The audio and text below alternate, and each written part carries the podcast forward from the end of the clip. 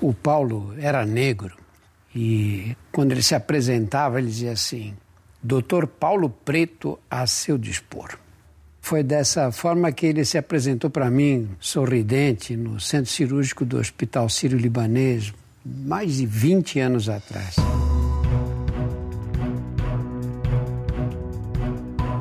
Olá, eu sou Drauzio Varela e aqui você vai ouvir outras histórias.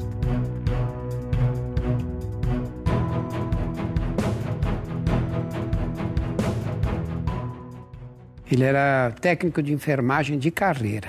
E esse nome ele tinha dado para ele mesmo, porque esse título era uma corruptela assim, irreverente ao nome de um médico lá do Sírio-Libanês que chamava Paulo Branco, que foi, era professor de cirurgia, respeitado por todos nós que tínhamos sido alunos dele na faculdade de medicina. Ele era a contrapartida do Paulo Branco, ele era o Paulo Preto. Ele tinha um riso fácil, assim, um ar de moleque provocador, corintiano fingidamente fanático, uma informalidade no trato assim com os superiores hierárquicos e com os subalternos, e tinha um bom humor que era indestrutível. Quando cuidava dos pacientes, ele estava sempre bem disposto. E isso fez dele o personagem mais popular do Hospital Sírio-Libanês. Era uma presença obrigatória nos eventos festivos. Era difícil passar uma semana sem que ele saísse para almoçar ou fosse ao estádio de futebol a convite de algum médico. A popularidade dele era impressionante. E ele fazia um uso descarado dessa proximidade com os médicos para ajudar parentes, amigos e até estranhos a conseguir consultas, internações, cirurgias, tudo que você imaginar. Uma vez encontrei com ele na saída do plantão e vinha com uma calça de vinco, assim, uma camisa florida e um sapato de duas cores. Eu falei, pô, que elegância, hein, Paulo? Ele falou, eu sou um nego estiloso. Ele, nesse dia, disse que tinha ouvido falar do meu trabalho lá na casa de detenção, no antigo Carandiru, e que o sonho dele era visitar a cadeia, que ele conhecia na infância, por causa de um parente preso. Na primeira vez que ele foi ao presídio comigo, Passou a tarde num banquinho ao meu lado durante o atendimento, atento às consultas assim, mas sem pronunciar uma palavra. Na volta, nós descemos do metrô no Largo Santa Cecília, mortos de calor, era um verãozão daqueles assim. E aí entramos num bar. No primeiro gole, ele tomou dois terços do chopp. Suspirou e sorriu com gosto. Suave, doutor. Agora eu estou completamente feliz. No dia seguinte, ele veio falar comigo para se oferecer para me auxiliar no atendimento dos presos. Eu expliquei para ele que era uma tarefa pesada, pela qual nada receberia, que eu era médico e podia me dar o luxo de ficar um dia da semana sem nenhuma remuneração, mas para ele ia ser uma coisa pesada. Mas não consegui convencê-lo, não. Dos 13 anos que eu trabalhei no Carandiru, oito foram em companhia de Paulo Preto. Ao terminar o exame físico dos doentes, eu ditava a prescrição para ele e ele ia anotando com uma letra clara para explicar depois a prescrição para o doente com todos os detalhes, enquanto entrava o doente seguinte. Nós chegamos a ter tanta eficiência que chegamos a atender aí 60 até 70 pacientes em oito horas de trabalho. Às vezes esse excesso me incomodava. E muita gente, você vai ficando cansado, ele nunca se cansava.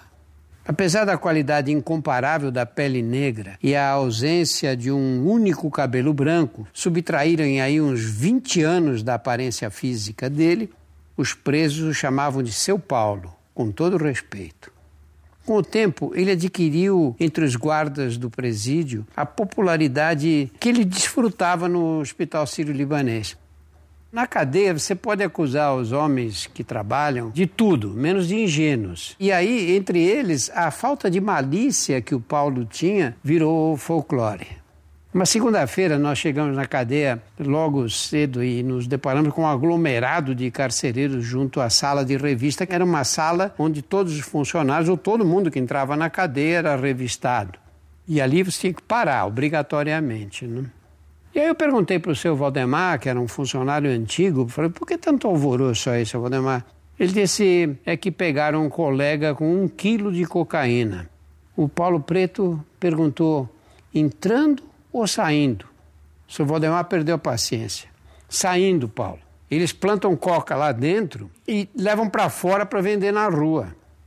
Esse comportamento reservado que ele tinha na cadeia, sempre quieto, prestando atenção, falando pouco, era completamente revertido quando a gente se reunia com os funcionários para tomar cerveja. No final do expediente, sempre, né?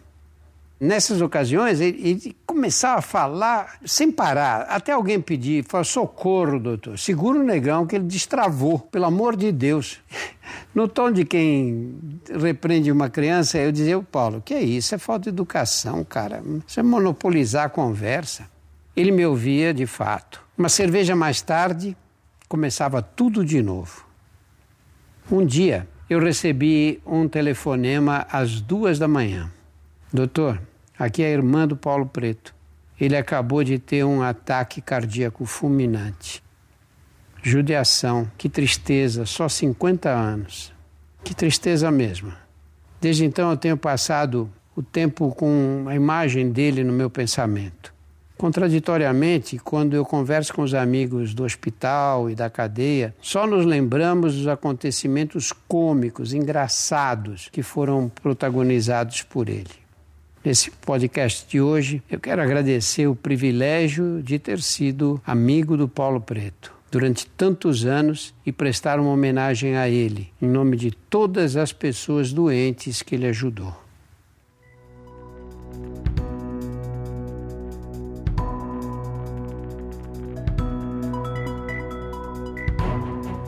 Semanalmente estarei aqui para contar outras histórias.